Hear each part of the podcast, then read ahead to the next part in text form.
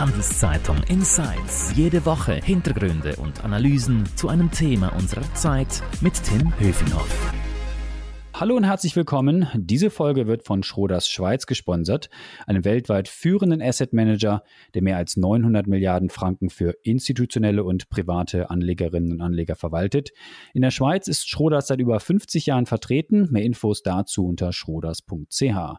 Jetzt aber zu unserem heutigen Podcast-Thema und wir reden über Kryptowährungen. Dazu begrüße ich die Wirtschaftsjournalistin Sandra Wilmeroth und Wirtschaftsprofessor Nils Otter. Hallo Sandra, hallo Nils. Hallo Tim. Hallo Tim. Sandra, wenn ich mal mit dir anfange, ähm, wenn ich mir den Bitcoin-Kurs so anschaue, den letzten sechs Monate, ich schaue da nicht jeden Tag drauf, aber dann sieht man, da hat sich nicht so wirklich viel dramatisch getan. Kann man sagen, dass die Luft so ein bisschen raus ist aus dem Kryptogeschäft, aus dem Bitcoin-Kurs oder wie siehst du das?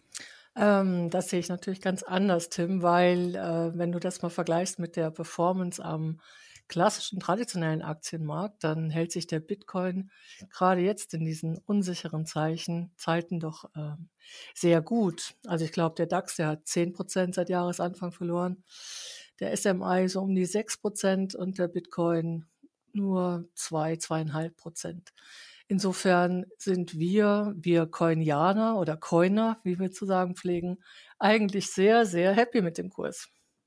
Fanboys and Girls, ich höre es schon. Also gut, ich muss gestehen, in den letzten paar Tagen ging es wieder auch ein bisschen hoch, aber ich habe ja auch gesagt, ich schaue da nicht immer so drauf. Aber äh, Nils, ist das nicht auch ein bisschen das Problem von den Krypto-Fans, dass die so sehr auf den Kurs immer schielen und denken, sie hoffen auf den schnellen Gewinn? Ja, kann man sagen, dass das eine kleine Krankheit ist, äh, dass viele Leute also das als Get äh, Rich Quick Schema ansehen. Aber das wird der Sache eigentlich nicht gerecht, ähm, denn äh, die Blockchain-Technologie kann man als eine General Purpose Technology ansehen und äh, die wird zu sehr, sehr vielen disruptiven Innovationen in völlig unterschiedlichen Geschäftsbereichen führen. Und dann ist es eigentlich eher ein langfristiges Investment und eben keine reine kurzfristige Handelsaktivität, die mhm. äh, hinter dem äh, Erfolg oder der Logik von Kryptowährungen steht. Mhm. Ich rede mit euch beiden auch über Kryptos deshalb, weil ihr ein Buch zum Thema geschrieben habt. Es heißt äh, Kryptowährungen und der dezentrale Finanzmarkt. Praktische Anlagetipps und ökonomische Grundlagen ist es unter, unter, unterschrieben sozusagen. Sagt mal, ähm, für wen ist das gemacht, das Buch? Für Laien, für Profis, Privatanleger, für alle? Warum macht ihr das? Also natürlich ähm, machen wir das für alle. Das kann jeder kaufen, natürlich, ist klar. Aber konzipiert und gedacht ist es wirklich für den interessierten Laien, der ähm, endlich mal wissen möchte, was ist denn das überhaupt mit der Kryptowährung? Wie funktioniert das? Ist das überhaupt Geld? Und ja, und wie kann ich das anlegen? Und ähm, auf diese Fragen finden sich da sehr einfach und eingänglich formulierte Antworten in dem Buch. Und weil der Nils ist ja nun mal Professor, haben wir dem Ganzen auch einen, einen wissenschaftlichen Backbone gegeben. Das ähm, erklärt der Nils jetzt am besten selber. ja, genau. es geht ja um die Frage, ob da überhaupt ein Wert hintersteckt hinter diesen äh, Kryptowährungen. Ist das überhaupt richtiges Geld? Und das sind natürlich auch klassische Fragen, die in der Volkswirtschaftslehre thematisiert werden. Und insofern fand ich es einfach auch sehr spannend, mir jetzt mal dieses Gebiet der Kryptowährungen äh, unter der Perspektive ökonomischer äh, Theorien äh, anzuschauen. Und ich bin zu dem Schluss gekommen, dass das tatsächlich Geld ist und dass es damit halt eben auch äh, sehr interessante Anwendungsmöglichkeiten, insbesondere auch der Geldanlage gibt. Und äh, das ist im Grunde genommen durch diesen dezentralisierten Finanzbereich jetzt äh, geschaffen worden, dass jeder Anleger, egal wo er ist, halt eben die Möglichkeit hat, hier Finanzprodukte nachzufragen. Sandra, du bist ja Wirtschaftsjournalistin, unter anderem auch bei uns hier im Team von äh, Hardset Insurance. Und Nils, du lehrst äh, Volkswirtschaftslehre an der Hochschule für Wirtschaft und Recht äh, Berlin. Ähm, hat man das Gefühl, Nils, dass es da noch nicht genug Forschung drüber gibt oder noch nicht genug Bücher, dass man da nochmal richtig rein äh, eintauchen muss, theoretisch auch? Oder was ist eure Erfahrung? Ihr habt sicherlich auch die, die Bücher und die Lektüren gewälzt, die Bücher gewälzt sozusagen, bevor ihr selbst äh, das Buch publiziert habt. Ja, das ist der Fall. Es gibt natürlich bereits einige Titel äh, auf dem Markt. Das sind allerdings, sagen wir mal, einfache ja, Anlageratgeber, wie werde ich Millionär mit Bitcoin oder ähnlichem, in dem vor allem auch oftmals nur die Top 50 Kryptowährungen ganz kurz äh, beschrieben werden. Und das äh, gibt eigentlich nicht so die ganze Logik wieder und die Möglichkeiten, die im dezentralisierten Finanzmarkt geschaffen worden sind. Und äh, insofern, ja, da wollten wir einen Beitrag zu leisten, hier Aufklärung zu betreiben und einen Überblick zu geben, was gibt es in äh, dieser neuen digitalen Welt und wie kann man dort Geld anlegen. Und insbesondere was den dezentralisierten Finanzbereich und die Logik äh, der Anlagen dort angeht, gab es halt eben noch keinen wirklich guten Titel am Markt. Das war also so ein bisschen die Nische, die wir erkannt haben äh, und weshalb wir auch dieses Buch geschrieben haben. Naja, und Sandra, wenn ich euer Buch, Buch lese, dann werde ich nicht zum Millionär, oder wie sieht das aus? Man kann zum Millionär werden. ja. Das kannst du sicherlich werden, aber es ist, äh, ich war jetzt sag mal so, der, der grundlegende Zusammenhang zwischen Rendite und Risiko, den kann auch die Kryptowährung und der dezentrale Finanzmarkt nicht aushebeln. Der bleibt also bestehen. Aber nichtsdestotrotz kannst du äh, mit Hilfe unseres Buches ein, ein ansehnliches passives Einkommen generieren. Und das ist das Schöne am, am DeFi, kurz also für dezentralisierter Finanzmarkt dass du wirklich auch mit ähm, kleinen Summen einsteigen kannst. Ähm, du kannst ähm, den, die, die Summen verleihen oder ähm, anlegen, fest anlegen. Du bekommst eine Rendite immer noch von mehreren Prozent. Verglichen mit dem traditionellen Finanzmarkt ist das immerhin etwas. Und ähm, nichtsdestotrotz, davon abgesehen, es macht auch echt Spaß. Also es ist wirklich so eine neue Welt und wir haben das auch ein bisschen so als Reise ins Kryptoversum bezeichnet. Und ähm, das Buch ist nicht ganz uneigennützig, weil als wir einmal Blut geleckt hatten, hat das richtig Spaß gemacht. Und dann mhm. haben wir so wie Kolumbus auf der Entdeckungsfahrt einfach äh, unseren ganzen Schritte, die wir gemacht haben, katalogisiert und aufgeschrieben. Also es war wirklich äh, ja eine spannende Sache und hat Spaß gemacht. Nils, Nils, seit wann seid ihr beiden denn dann sozusagen äh, mit im Boot, im Kryptoboot? Wir sind eingestiegen im April, Mai letzten Jahres und ähm, ja, und da muss man sich diese Welt einfach erschließen. Ja, man muss gewisse technische Hürden einfach äh, überbrücken und man muss sein eigenes Research machen. Das ist, glaube ich, der meist zitierte und ausgesprochene Spruch: Do your own research. Und äh, man muss sich einarbeiten. Und das ist natürlich durchaus mühselig. Und äh, insofern wir dachten, Mensch, das muss ja nicht jeder für sich neu wieder erfinden und sich aneignen. Vielleicht kann man Leuten auch einfach mal so eine Art Landkarte in die Hand geben und ihnen damit ein bis drei Monate Lebenszeit zur Einarbeitung ersparen. Mhm. Sandra, ich höre schon, ihr seid auch Late Adopter. Ich oute mich jetzt hier, ich habe gar keine Kryptos. Oh, ein No-Coiner, ein No-Coiner. Ein No-Coiner, genau. Ist es denn zu spät für mich, da jetzt noch aufzuspringen auf diesen wilden Zug, der da diesen wilden Ride da macht? Auf gar keinen Sandra? Fall, auf gar keinen Fall. Der hat äh, gerade mal Fahrt aufgenommen, der Zug. Der ist noch nicht mal über die erste, quasi, über den ersten Kontinent hinaus.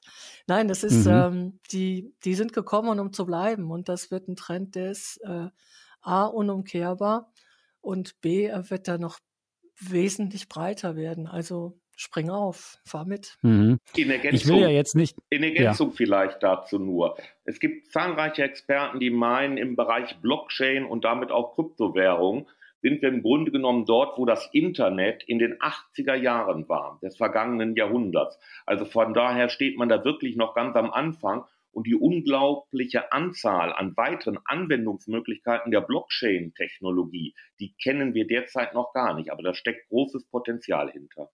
Hm, ich sehe schon, ihr seid äh, Krypto-Fanboys und äh, Fangirls sozusagen. Es gibt ja auch viele Kritiker. Ich möchte jetzt nicht die ganzen Pros und Kontras von den Kryptowährungen wiederholen. Aber wenn ich sehe, wie oft da irgendwelche Wallets gehackt werden, wie viele Milliarden von Millionen von Milliarden von Dollar und Franken da verschwinden, plötzlich, warum soll ich da mitmachen? Ist das doch viel zu unsicher, Sandra. Hast du dich das auch gefragt, als Wirecard hochgegangen ist? Ja, habe ich auch. Deshalb war ich auch nicht dabei. Genau.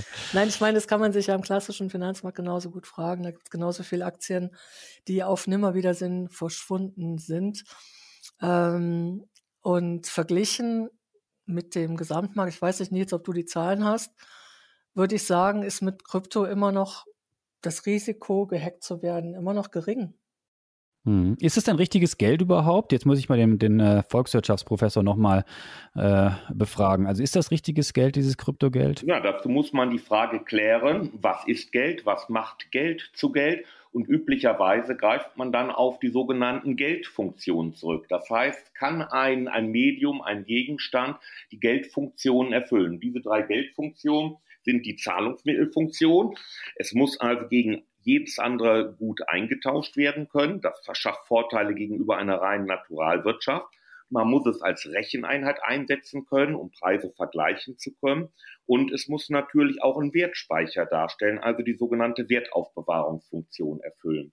Und alle drei Funktionen können von Kryptowährungen äh, erfüllt werden.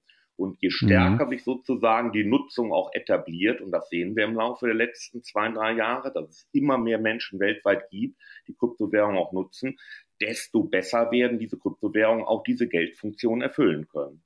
Mhm. Sandra, ihr habt ja auch schon erzählt, dass das für euch auch eine interessante Reise war, da einfach mal mitzumachen und sich das alles genau anzusehen, wie das funktioniert mit den Wallets etc.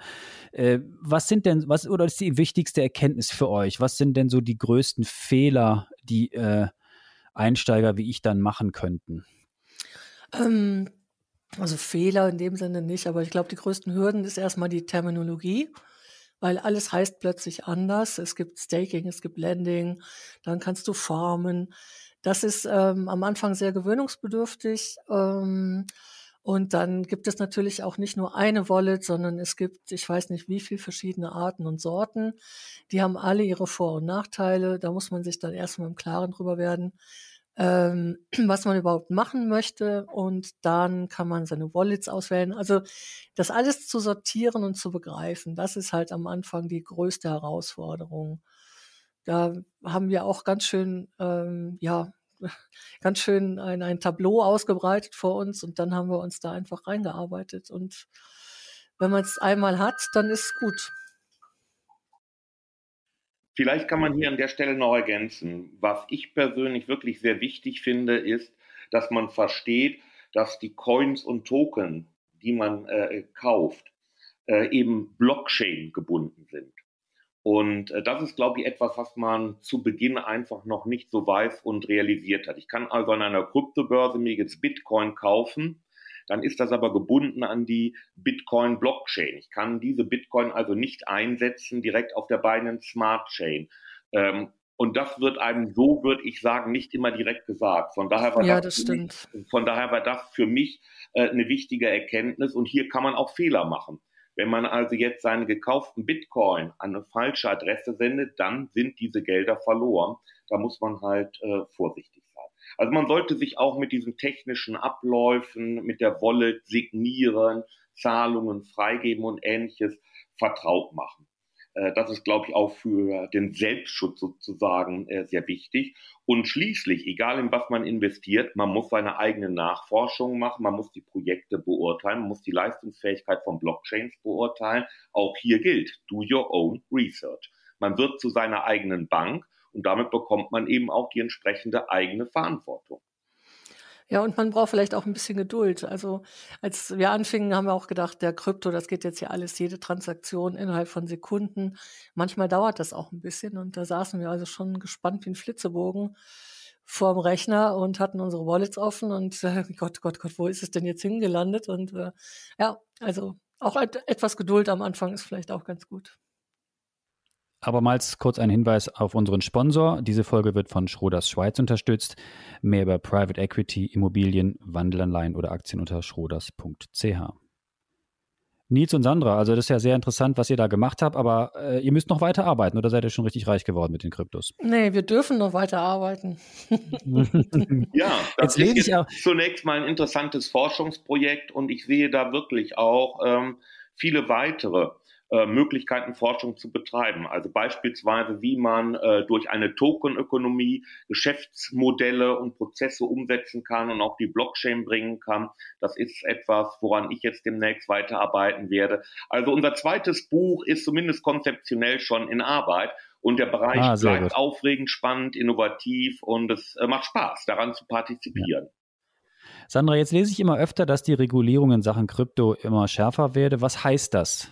Und ist das gut oder schlecht für ähm, die Preise von Kryptowährungen? Also ich denke mal auf die Preise wird das in dem Sinne keine Auswirkungen haben. Es ist vielleicht sogar auch eine gute Entwicklung für die Kryptowährungen. Und äh, man muss aber bei der Regulierung absolut unterscheiden, was und von wem reguliert werden soll. Ähm, Kryptowährungen sind global, da fängt es schon an. Wer will da regulieren? Und also der dezentrale Finanzmarkt ist global, das muss ich jetzt sagen, Entschuldigung. Ähm, das ist also ein sehr komplexes Thema. Der Nils hat sich da ein bisschen schon mit beschäftigt als Professor. Und ähm, vielleicht kannst du da noch etwas zu sagen, Nils? Ja, ich kann das gerne ergänzen. Ich denke, unter diesem Stichwort Regulierung und Kryptung laufen auch verschiedene ähm, ja, Zweige, meistens immer zusammen und das müsste man einfach trennen. Also zum einen gibt es Verbote in manchen Ländern, wie China, Nigeria oder Bolivien. Dann gibt es Länder, die sehr kryptofreundlich sind oder Bitcoin sogar als legales Zahlungsmittel akzeptiert haben, wie äh, El Salvador. Äh, und davon zu unterscheiden ist halt klassische Regulierung, ja, die dann äh, erfolgt, um beispielsweise Verbraucherschutz herzustellen. Und ich denke, die Entwicklung wird dahin gehen, dass man den zentralisierten Bereich der Kryptobörsen, die Scharnier darstellen zwischen der normalen, realen Fiat-Welt und dem Bereich der Kryptowährung, dass wir dort weitere Regulierung sehen, im Sinne des Verbraucherschutzes auch und beispielsweise um Anti-Money-Laundering-Maßnahmen auch zu ermöglichen, dann der dezentralisierte Finanzbereich davon unbetroffen Sandra, ich erwähnte es bereits, du arbeitest ja bei uns für Hardset Insurance. Vielleicht zum Abschluss nochmal ganz kurz das Thema Insurance. Ist denn diese Beimischung von, von Kryptowährungen auch in Vorsorgeportfolios mittlerweile umsetzbar und sinnvoll? Also kann ich äh, für mein Alter sozusagen damit auch äh, Geld verdienen oder ist das nur der schnelle Gewinn oder der schnelle Verlust, den ich erwarten muss mit Kryptowährungen. Nein, also du kannst natürlich mit Kryptowährungen, ich finde, sie sind sehr gut geeignet, um damit eine zusätzliche Altersvorsorge aufzubauen. In der Schweiz ist es so, dass die FINMA, die äh, Eidgenössische Finanzmarktaufsicht, letzten Herbst dem ersten äh, Kryptowährungsfonds die Lizenz erteilt hat. Ähm, und diesen Fonds macht sich jetzt ein Vermögensverwalter, ähm, hat den aufgenommen in sein Angebot der Säule 3a Vorsorge. Du mhm. kannst also, wenn du bei FinPension, so heißt der Anbieter, äh, ein 3a-Konto machst, äh, kannst du fünf Prozent deiner äh, Spareinlage dort in diesen Kryptofonds investieren. Das macht durchaus Sinn. Ich muss dazu aber sagen, es ist eine sehr kostspielige Lösung, weil sowohl der Fondsanbieter als auch der Indexanbieter ähm, hält seine Hand auf in diesem Prozess.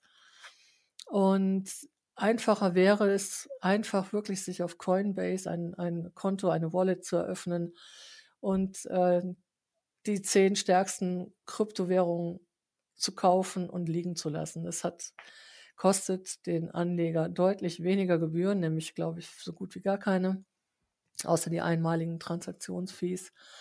Ähm, und der Effekt wird der gleiche sein.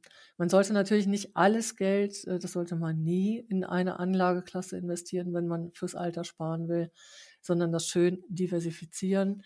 Die FINMA und die ist der Meinung, dass fünf Prozent äh, in Alternative Assets und dazu zählen nun mal die äh, Kryptowährungen das Maximum, an, das gesunde Maximum darstellt. Da kann man drüber streiten. Bis zehn Prozent halte ich persönlich auch für durchaus legitim. Ähm, ja, also es gibt verschiedene Mittel und Wege. Jetzt der erste Fonds, den gibt es, den kann man zeichnen, der hat eine Valorennummer, eine ISIN und ähm, aber wie gesagt, der ist teuer, wie jeder Fonds eigentlich auch. Sandra, Nils, ganz herzlichen Dank für eure Insights. Ich nehme mir nochmal euer Buch zur Hand und äh, werde nochmal reinschauen, mir danach überlegen, ob ich mich da auf diesen wild, wilden Ritt dann einlassen will. Äh, noch mehr Infos zum Thema Krypto natürlich ständig auf handelszeitung.ca und HZ Insurance natürlich ebenso. Wenn euch unser Podcast-Angebot hier gefällt, dann freuen wir uns über ein Abo, sei es bei Spotify, Apple oder wo auch immer ihr uns zuhört. Nils, Sandra, Danke euch nochmal. Merci fürs Zuhören. Bleibt gesund. Bis dann. Adieu. Danke dir, Tim. Tschüss. Vielen Dank, Tim. Und viele Kryptomillionen wünsche ich. Danke. Handelszeitung Insights.